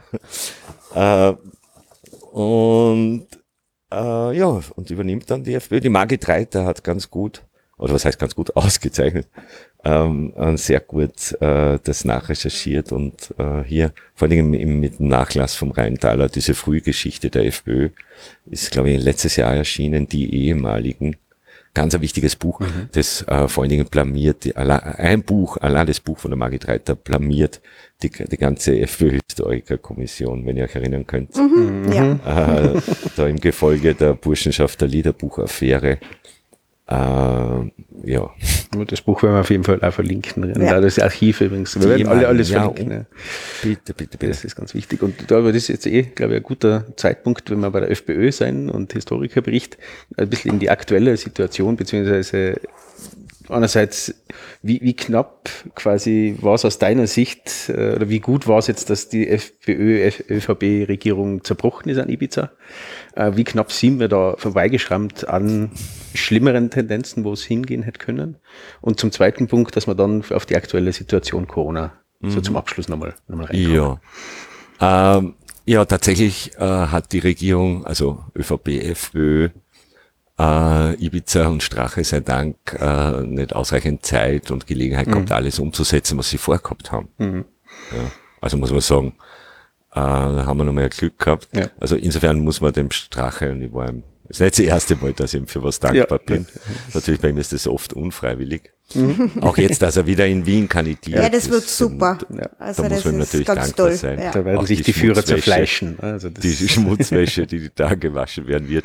Na, aber äh, wenn man uns anschaut, äh, das Regierungsübereinkommen, das Programm, das damals äh, Regierungsprogramm, das verabschiedet wurde und wo schon begonnen wurde umzusetzen, vor allen Dingen im Bereich Bildung, ja, mhm. zurück in die 60er Jahre, mhm. äh, Stopp aller Schulversuche, Wiedereinführung der Noten, äh, wieder Sonderschule, also äh, die ganzen Integrationsmaßnahmen, all, also ich sehe zum Glück nicht alles dann umgesetzt worden, aber mhm. da wäre es wie im Übrigen auch bei Schwarz-Blau 1, auch da hat es zunächst in der Bildung begonnen, ja, aber damals noch mehr in den Hochschulen. Da haben sie sich diesmal nicht wirklich rangetraut, also mit der ÖH äh, da sich anzulegen. Das haben sie delegiert, wenn man jetzt so will. Das ist leider den Neos dann selber eingefallen, weil in Österreich ist das Problem nicht nur die Regierung, sondern äh, oft und auch die Opposition, in dem Fall die Neos, die unter Schwarz-Blau den Antrag stellen, der österreichischen Hochschülerinnenschaft das allgemeinpolitische Mandat abzusprechen. Muss man sich vorstellen. Mhm. Das heißt, dass die ÖH nur mehr noch über Unibelangen sich äußern mhm. darf, nicht mehr gegen rechts demonstrieren, nichts mehr finanzieren darf, äh, was man eigentlich von der Regierung erwartet hätte, mhm. ja, weil die natürlich so ein Widerstandsnest äh, äh, ausräuchern, um jetzt in dieser martialischen Terminologie der Rechten zu bleiben. Mhm. äh, ja, also äh, also aus, welchen, aus welchen äh, Hintergründen haben das die Neos gemacht? Das ist bei mir komplett vorbei. Äh, die Hintergründe sind man, ja, vielleicht so, so die ne das Neos-Programm, ja, äh, äh, quasi die, die junge ÖVP als Partei, äh, irgendwie gegen die ÖH äh, die halt äh, zu links ist und mhm. zu wenig um, um das Studium per se. Also ich kann mir, ich kenne jetzt das Universitätsprogramm der NEOS nicht, aber ich kann mir vorstellen, dass die Universität noch vor allen Dingen wirtschaftspolitischen, mhm. äh, ökonomischen Standpunkt bewertet wird und da hat halt sowas wie allgemeinpolitisches Mandat, Engagement, ähm, ja, wenig Platz. Da geht's mhm. eher halt um eine um, ja, um eine Fachkräfteausbildung okay. auf akademischem also, Niveau und möglichst wenig. Kann ich mir, aber ich, wirklich, da müssen wir wirklich die Neos fragen, was mhm. da passiert. Aber ja, äh, das war, ist das eine der Bildungsbereich äh, noch und da ist eh begonnen worden, Stichwort Arbeitszeitverlängerung, äh, mhm. zwölf Stunden lang und so weiter. Sozialbereich, wenig überraschend.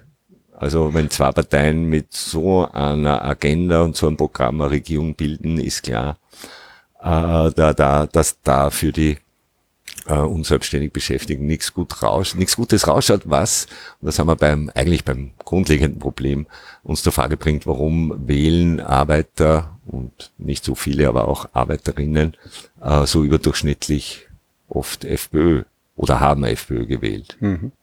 Ja, das ist, äh, zeigt eben, dass dieser Hinweis auf, und die SPÖ und die Gewerkschaft, die haben sich ja wirklich da äh, ausbissen dran, so die Zähne ausbissen, äh, dass ich, ja, schaut her, aber unter denen geht's euch auch viel schlechter und das war unter Schwarz-Blau 1, Schwarz, man hat so viele Beispiele, ja.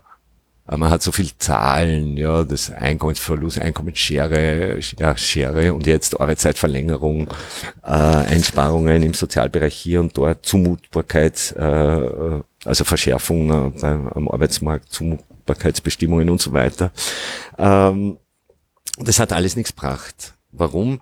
Weil ähm, dieses, wie früher die Linken gesagt haben, objektive unter Anführungszeichen Interesse, das ökonomische, soziale Interesse zurückgetreten ist, offenbar auch als Wahlmotiv gegenüber de, dem, was, was so kulturelles Interesse, Identität oder sagen wir, um was es geht, um einen Rassismus. Mhm. Und das sehen wir auch bei den äh, Nachwahlbefragungen, bei denen die FPÖ gewählt haben und seit es die eigentlich gibt, ja, also seit den 90er Jahren steht immer als erstes bei den FPÖ-Wählerinnen, ja, ähm, oder abwechselnd mit Spitzenkandidat hängt natürlich davon ab, äh, wer es ist, wird jetzt nicht mehr so häufig sein, äh, ähm, aber steht immer das Motiv Ausländer, Ausländer, Ausländer, Ausländer. Mhm. mhm. Also, und da ist die Frage, wie hat das passieren können, ja, äh, dass es der Rechten ja, und da spreche ich jetzt nicht nur von der FPÖ, weil da kann man auch Teile der Boulevardmedien reinnehmen. Mhm. Ja, äh, zum Beispiel, also der Rechten ganz allgemein äh, gelungen ist, äh, dass äh, ja in diesem äh, Bevölkerungssegment sozusagen äh, ja die Bereitschaft äh, entlang seiner eigenen Interessen ökonomischer Natur zu handeln äh, zurückgeht äh, äh, zugunsten äh, eben dieser Bereitschaft äh, die Partei zu wählen, die verspricht, äh, dass den anderen nur schlechter geht wie mir. Mhm. Ja. Ich meine, da hat also die, die, die SPÖ meines Erachtens ja eben ein Riesenproblem und das schon seit langer Zeit und sie werden es ja. so schnell auch nicht lösen, dass sie Voll. quasi in, in der Vergangenheit ihre Wählerschichten, ne, die sind im Arbeiterbereich gewesen, äh, dass die quasi, wollen sie ansprechen, aber eigentlich sind sie eher dann wieder Akademikerpartei mittlerweile. Und dieser ja. Zwiespalt, der zerreißt Na, sie und klar. lässt sie keinen Weg finden. Ne? Voll. Vor allen Dingen haben sie nicht, äh, ähm, oder glauben sie es nicht mehr zu haben, äh, weil ja auch die SPÖ sozusagen nach rechts gerückt ist, mhm. ja, unter Franitzky, Klima und vor allen Dingen Gusenbauer. Mhm. Und äh, das heißt damit aber eben neoliberal auch äh, mhm. geworden ist. Äh, das heißt, diese Integration äh, über Materielles, über über Transfer, über, über soziale Standards und Sicherheit, sozusagen, äh, die, die ist immer möglich. Ja. Mhm. Und äh, das war aber die Stärke der Sozialdemokratie, mhm. ja, das Materielle, ja, der Wohlfahrtsstaat, der Sozialstaat. Ähm, die Stärke eben der Rechten, neben der Angst, ja, ist die Verteidigung der Identität und das gehört zusammen. Ja, mhm. Und da kann die Sozialdemokratie äh, nur verlieren. Mhm. Ja. Das heißt, wenn es ihnen nicht gelingt, und dazu müsste sie quasi neu erfinden, ja, als sozialdemokratische Partei, äh, und da wäre vielleicht jetzt eher eine gute Gelegenheit, weil wir ja gesehen haben, äh, in Zeiten der Corona-Krise, dass es ja sehr wohl geht, ja, äh, die Maastricht-Kriterien über Bord zu werfen. Mhm. Mhm. Ja. Und äh, jetzt, ich weiß nicht, wie es euch geht, aber ich sehe an allen, äh, was da jetzt versucht wird, aus der Krise zu kommen, sehe nicht viel Neoliberales. Genau, ja. Ja, das, das ist, ist eher die Ursache wieder klassische. Genau, mhm. genau. Jetzt wird wieder klassisch keynesianistisch ja, mhm. investiert und es muss auch so sein, mhm. ja, bis hin zu verstaatlicht oder teilverstaatlicht, mhm. ja. Mhm. Äh, ja, und dann wird das Ganze, aber das befürchte ich eben, dass nicht dabei bleibt und dass man eben nicht daraus lernt. Mhm. Sobald das Werkel wieder halbwegs läuft, geht's wieder sozusagen zurück. Wieder privat, privat, privat, ja, privat. So, sein, leider. so immer wieder, ja. Aber es wäre eben jetzt eine gute Gelegenheit, zu, eben auch für die Sozialdemokratie zu sagen, hey, Leil, schaut her, äh, jetzt, was, was da macht, ist genau das, was wir immer gefordert haben, ja. Mhm. Eben, wäre halt besser gewesen äh, schon vor, äh, bevor es zu spät ist, also vor so Krisenzeiten. Äh, und ja, dann gelingt es vielleicht wieder, also wenn man also sozialpolitische Glaubwürdigkeit mhm. äh, wieder erlangt. Und die hat die SPÖ verloren und in, in Identitätsbelangen hat sie keine Glaubwürdigkeit. Richtig, Zum Glück, mhm. weil das ist ja nicht auf, also wie gesagt, das kann man ruhig den Rechten, sowas wie Identität das kann man ruhig den Rechten überlassen. Mhm. Wenn, wenn der Staat prinzipiell eben, das ist er aktuell ja, das ist auch eine der Chancen, die sich bieten gerade. Wir werden viele nicht nutzen von diesen Chancen der Krise. Ja. Aber eine der ganzen Sachen ist, dass die Bevölkerung sehr, sehr viel Vertrauen in den Staat wieder hat und in die Politik wieder hat. Aktuell zumindest. Das kann sich ja auch schnell ja. ändern. Voll. Äh, und damit auch Identität gibt. Ja, also gibt quasi die, die Regierung ohne Rechtspopulismus im Prinzip aktuell zumindest äh, ja. Identität an die Bevölkerung und dafür braucht es dann die Rechten nicht mehr. Ne? Also äh, voll und es braucht vor allen Dingen, äh, damit äh, Bevölkerung und Regierung, egal wer jetzt drinnen sitzt, äh, aber so eng zusammenrücken braucht es natürlich einen Außenfeind und da kann ja. er unsichtbar sein wie ein Virus.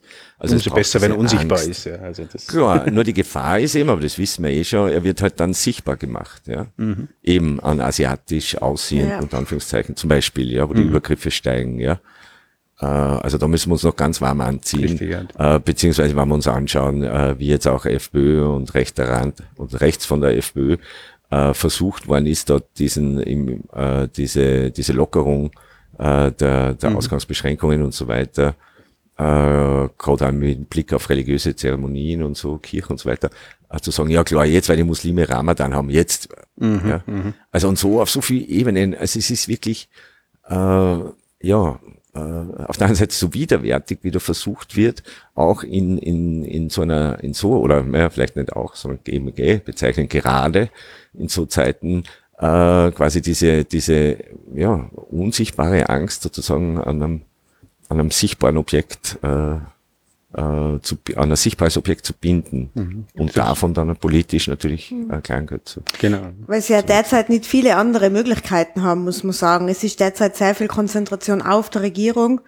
ja. ähm, auf den einzelnen Ministern und da kann natürlich gleich einmal die Opposition untergehen und dann müssen sie halt eben genau wieder solche radikale Schritte setzen, um da einfach laut zu sein, auch, weil die das genau. die ja nicht anders schaffen, äh, ein Narrativ zu erzeugen. So. Aber aktuell genau. aus meiner Sicht sind das, die, also gerade bei der FPÖ sind das die Schreiereien und, und äh, wilden Verschwörungstheorien auch, die sie, die sie verbreiten, die eigentlich de, quasi des Zusammenhaltens noch der letzten zehn Prozent, die mhm. aktuell für die FPÖ stimmen Voll. würden, äh, sein, Voll. dass die nicht auch noch zur ÖVP wechseln und nicht jetzt quasi der Ausbau der Macht, weil das Nein, mit solchen Aussagen gewinnst natürlich nicht, aber du sicherst da vielleicht genau. ein Potenzial da.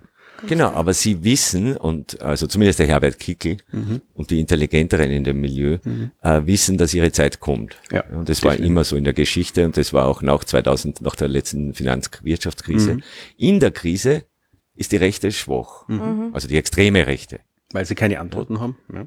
Ja, äh, ja weil äh, weil sozusagen die, die Antworten, eh wie die Theresa gesagt hat, dass äh, der Staat sozusagen wieder, oder was was das du, äh, der, der Staat und Bevölkerung wieder zusammenrücken und so weiter. Also mhm. da, da profitieren äh, eher die, wobei im Fall von Österreich äh, kann man ja dann immer von etabliert und nicht etabliert, aber jetzt global äh, sozusagen die äh, die alten Parteien der politischen Mitte. Ja, eben da geht es um sowas wie Stabilität, mhm. äh, Vertrauen und so. Mhm. Nur, wenn das dann vorbei ist, ja, und das sieht man im 2008, die Krise wird sozusagen bewältigt, die Frage ist eben wie, mhm. ja, zu Lasten von wen. Und jetzt kommt's, das ist der entscheidende Punkt. Und so ist er, und, und ich will das jetzt nicht zu sehr parallelisieren, nicht zu viel Angst machen. Aber der Faschismus äh, kommt nicht sozusagen am Höhepunkt der Krise an die Macht, sondern quasi ähm, ähm, nach der Krise. Mhm. Als die Leute gesehen haben, und das ist das Entscheidende, am Beispiel der Zentrumspartei, also der Mitteparteien, der Sozialdemokratie, der Konservativen, aha, es geht so, wir, wir sind in dem Abgrund oder fast im Abgrund und viele von uns, ja, äh, unmittelbar verhungert. Ja. Äh, wie reagiert die Politik drauf? Es geht so weiter wie bisher. Selbe mhm. Wirtschaftssystem, mhm. Ja, selbe Institutionen. Es geht genau gleich weiter. Mhm. Und aus dem heraus entsteht dann äh, die Wut.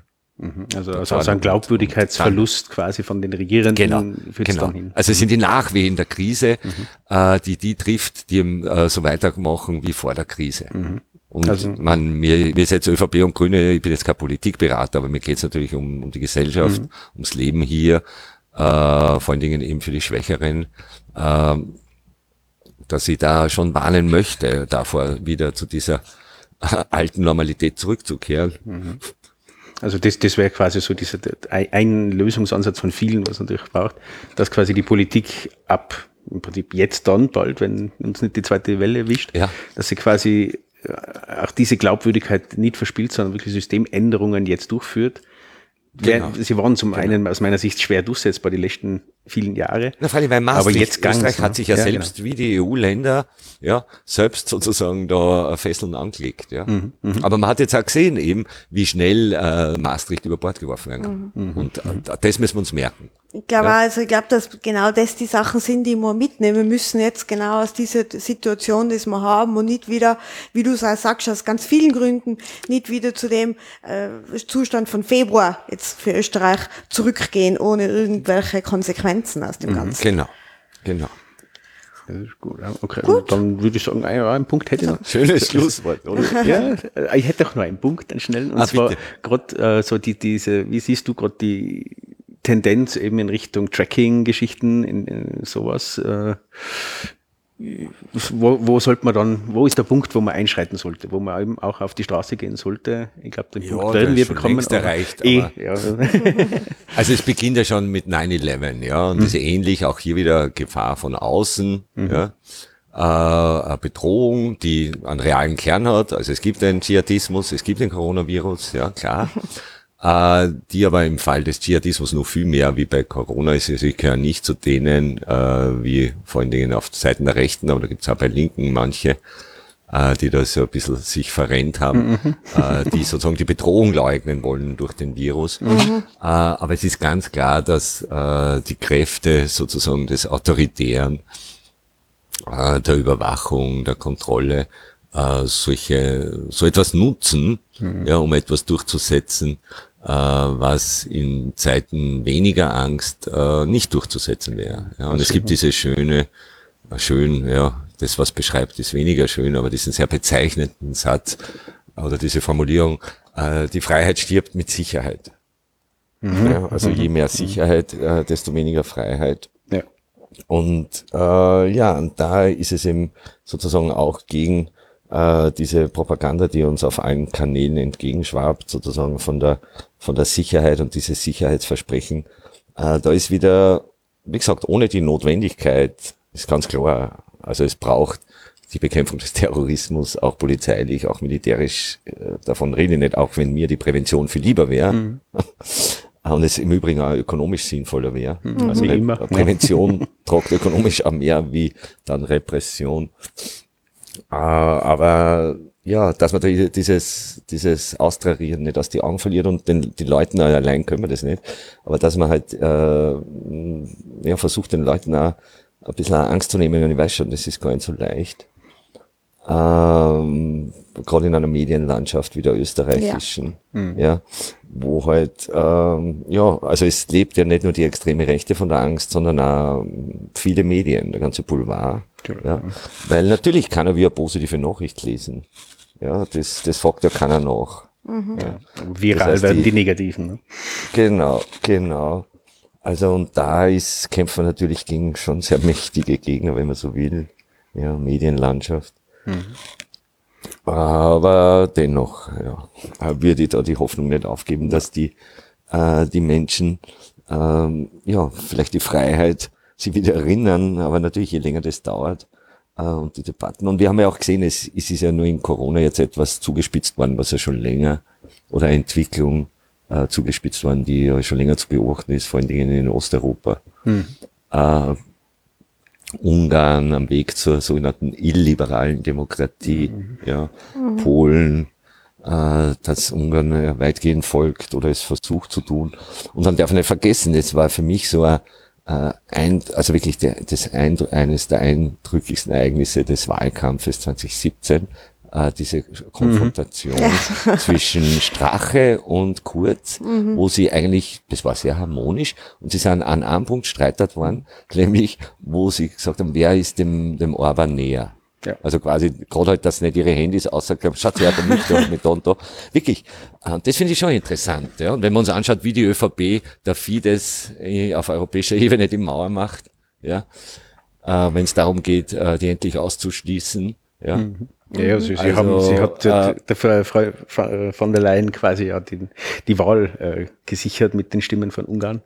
Und genau, dementsprechend werden sie nicht darauf reagieren. Ja. Genau, CDU ist dann natürlich auch, ja. äh, vor allem, oder CSU noch mhm. mehr. Mhm. Die erledigen immer die Arbeit auf rechts dann. Äh, ist schon seit äh, längerer Zeit. Also, ja, und da bin ich mir halt auch nicht so sicher, ob ich äh, einer Partei, deren äh, Vorsitzender äh, stolz ist auf seine Nähe mhm. zu so einem wie Viktor Orban, mhm. ähm, quasi die Demokratie und die Rechtsstaatlichkeit und die Freiheit sozusagen anvertrauen möchte. Das haben wir auch in einem unserer Podcasts äh, sehr thematisiert. Genau dies, dieses Streitgespräch, wer der bessere Freund vom, vom Diktator ist. Mhm. Ah, voll. Ist, also, ich weiß nicht, was, eine Herde brauner Pferde oder was, der eine davor. Also das haben wir mehrfach schon angemerkt und das, das ist auf jeden Fall so. Und, und mhm. aus meiner Sicht ist es einfach jetzt, Corona ist irgendwie der feuchte Traum von Law and Order. Äh, Fraktion bei uns, äh, genau. überhaupt weltweit. Ja. Und äh, sie, genau. sie, sie machen eben, wie wir davor schon erwähnt haben, jetzt durch die Beraterinnen also mal wird was aufgelassen. Und da werden noch mehrere genau. Punkte daherkommen. Wir werden auf jeden Fall diesbezüglich auch berichten äh, und darauf hinweisen, dass es so ist und dass wir ihnen da ein bisschen in die Suppe spucken, weil das ja. ist nicht zu akzeptieren. Aktuell, ja, ich verstehe vieles, aber das muss aufhören. Ja. Und, und wir mhm. dürfen dann nicht in, in chinesische und so weiter Gefilde kommen. Ja. Na, vor allen Dingen, äh, eben, man darf nicht vergessen, äh, es ist wieder alles auch im Blick, also wie geht's weiter, ja, wie, wie werden sich die sozialen Widersprüche entwickeln, mhm. auf welchen mhm. Schuld, also äh, wer wird die Folgen der Krise zu tragen haben. Mhm. Und äh, mit Blick auf, auf so a, auch a, a soziale äh, Verwerfungen und Konflikte, äh, da wird es noch einmal natürlich so besonders interessant, wenn ein mhm. Staat so, so, so, so viel Daten mhm. über seine Bürger und Bürgerinnen sammelt. Ja, was heißt das dann bezogen auf Repression mhm. ja, in anderen äh, politischen äh, Verhältnissen? So ist es, ja. Da heißt es wachsam bleiben. Ja. ja. Das ist es, genau. Bereit für den Widerstand. Genau. Hm, schauen wir mal. Wird es hoffentlich in dieser Form äh, nicht brauchen, aber. Hoffentlich nicht, aber zumindest in einer kommunikativen Form. Widerstand, ja. genau. Und in einem weiten Verständnis äh, des Widerstandes äh, ist es eh. Ja. Mhm. Hoffentlich noch nicht zu spät dafür. Andi, vielen Dank. Mhm. Vielen, vielen Dank. Gerne. Es war unglaublich interessant mit dir. Mhm. Ähm, ich glaube für unsere Hörer dann auch sicherlich. Definitiv. Also Eine Bereicherung unseres Angebots. Und ja, ich denke, also aus, aus, heutiger Sicht würde ich sagen, wir machen sicher nochmal einen weiteren Teil. Äh, weil Gerne. wir werden nur so viele Punkte im Kopf, was ich noch gerne besprechen würde, mhm. im Detail, aber auf das werden wir dann vielleicht Spezialsender machen. Ja, jederzeit. Weil jetzt funktioniert ja auch die Technik wunderbar. Ja. und ja, damit, glaube ich, lassen wir die Premiere zu Ende gehen wiederum vielen, vielen Dank für, für deine ja, Zeit. Danke. Und kann dir nur wünschen, die Motivation zu behalten. Es ist bewundernswert. Ja, Deine Arbeit und eure Arbeit also generell ist wirklich sehr viel. Vollen machen wir die Rechten nicht. Dass wir nein, niemals. Nein, nein, nein, Gemeinsam sind wir stärker. ja, ja, genau. Also. Vor allem klüger. Ja. nicht so schwierig. Aber damit, ja. Alles klar, ja dann. Danke wir für, für die Aufmerksamkeit von, bei den Hörern und wir hören uns demnächst mit einer neuen Sendung wieder. Ja.